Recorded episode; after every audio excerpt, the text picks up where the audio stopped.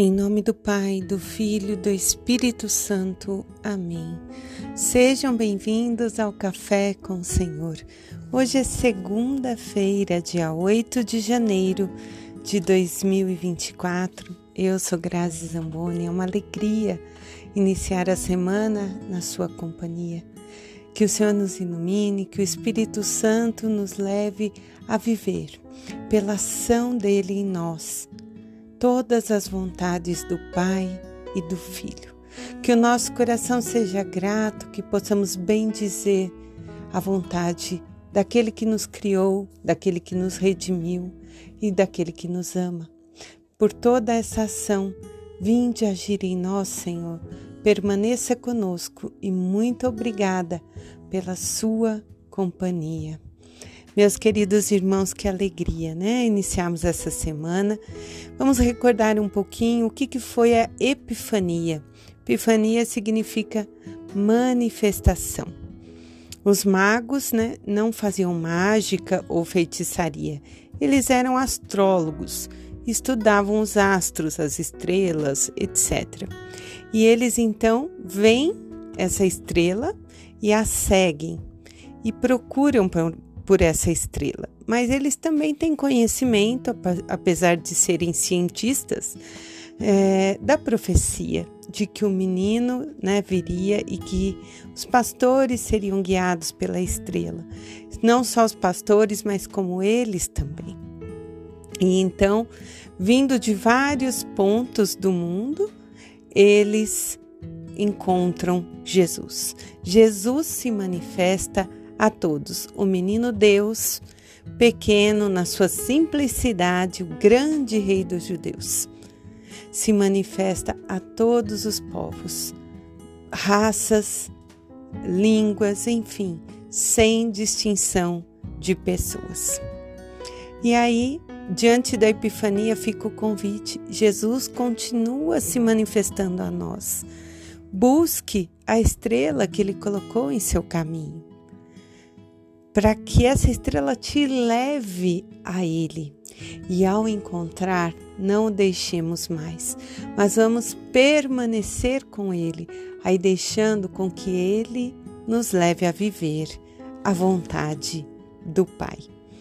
E ainda nesse contexto de manifestação, nós temos a primeira leitura de Isaías 42, 1 ao 7, quando o profeta anuncia que vem o servo aquele que vai fazer a vontade do Pai, o escolhido para trazer a nós a remissão.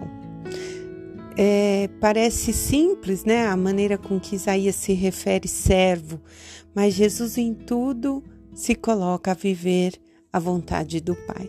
Nós sabemos que a festa do Natal é esse momento lindo, né? Desse encontro, da manifestação, mas o ápice da nossa fé está na Páscoa. Quando Jesus, depois de viver sua vida pública, que vamos iniciar a partir de agora, é, vence a morte esse é o centro, né? Jesus vem para fazer a vontade do Pai. Ele é o escolhido, como o profeta Isaías traz. É o centro da aliança, é a luz de todas as nações. Ele vem para abrir os nossos olhos, para tirar os que estão presos, os cativos, né? Libertar aos pecadores, tirar todos que se encontram nas trevas. Mas aí é, Deus não é aquele opressor, você tem que me seguir. Não, ele faz o convite, vem e segue-me, como a gente vê nos evangelhos, nos dá a liberdade. Mas nós deveríamos nos colocar como peixes. Se o peixe sai da água, ele não vive, porque ele depende da água para viver. Então ali é o seu habitat. E nós, Deus nos dá a liberdade de sermos seus filhos ou de escolhermos o que queremos ser. Quando nós optamos por viver em Cristo, nós estamos vivendo na água viva. Somos os peixinhos que mergulhamos ali diariamente em busca do nosso alimento, do nosso sustento, da nossa respiração, para vivermos e sermos né, resgatados pela misericórdia divina. E isso se completa aqui no, na leitura. Hoje nós temos duas leituras por ser um dia festivo. É o ofício festivo do batismo de Jesus. E nós vamos nos aprofundar já já sobre o batismo. Mas na segunda leitura de Atos, no capítulo 10, do 34 ao 48, Pedro afirma também: de fato estou compreendendo que Deus não faz distinção entre as pessoas. Olha, Pedro, né, que é todo turrão, que tem um temperamento difícil, ele compreende o sentido de tudo que Jesus ensinou. E ele vai dizer: Jesus é o Senhor. Depois do seu batismo pregado por João, ele revelou toda a autoridade do Pai para curar, fazer o bem, expulsar demônios e anunciar a palavra de Deus com sua própria vida. Então, Pedro compreendeu tudo aquilo que ele presenciou, mas que por vezes nós presenciamos, como eu já disse outras vezes, o milagre e não compreendemos.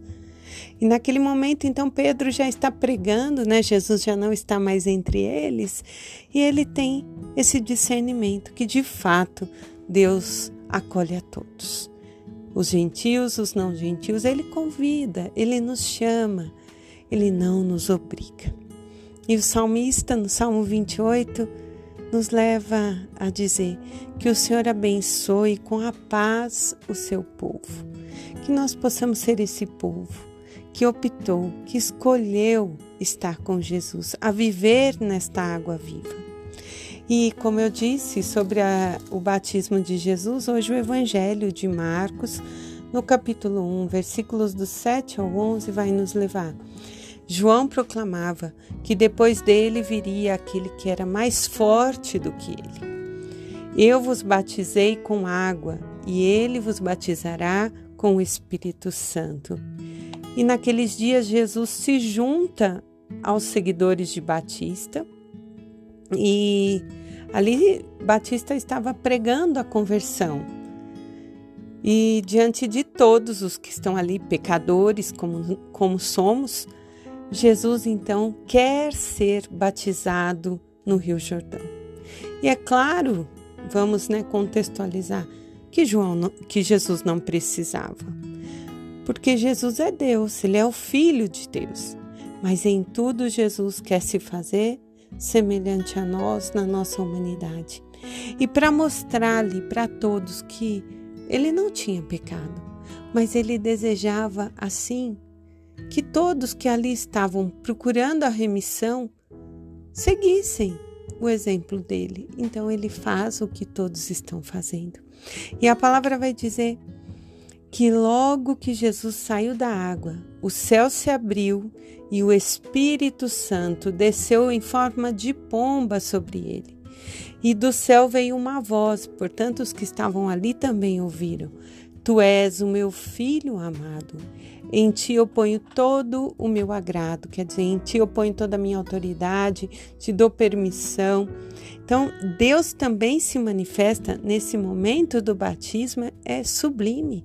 Nós temos a presença do Pai, do Filho e do derramamento, o Espírito Santo. Então, Jesus não precisava do batismo, mas se junta aos pecadores para mostrar que todos são acolhidos. E Deus ali cela aquele momento, mostrando: Ele é meu filho, meu filho amado. É, vocês que estão vendo, sigam, façam o que ele faz, ouçam o que ele vai dizer. E diante desse ato da revelação, né, da Trindade, os que estão ali são agora testemunha do que da verdade que está se fazendo entre eles. O Verbo se fez carne e habitou entre nós. Olha que pleno, que sublime, que lindo. É assim, da gente ficar estonteado com essa passagem. E João então vai também dizer a partir desse momento que ele batizava com água, mas que de agora em diante Jesus batiza com o Espírito Santo porque é o derramamento do amor do Pai e do Filho sobre nós. Portanto, quando os nossos pais é, decidem nos apresentar ali diante da pia batismal para recebermos não é um gesto de, de mágica, mas é um gesto de fé, um ato de fé dos nossos pais que querem se comprometer a nos ensinar esse caminho de seguir Jesus. E então, na nossa vida adulta, nós teremos né, a nossa própria liberdade em dizer sim, Senhor Jesus. Eu amo esse caminho que os meus pais me trouxeram e eu desejo confirmar a minha fé. Então, nós recebemos o crisma, nós recebemos novamente né, a confirmação de que é, agora por nós mesmos nós podemos caminhar nos passos de Jesus, mas todos os dias pedindo a graça e o auxílio dele. Portanto, que o Espírito Santo continue a nos levar a viver aquilo que o Senhor deseja para cada um de nós. Em nome do Pai, do Filho, do Espírito Santo. Amém.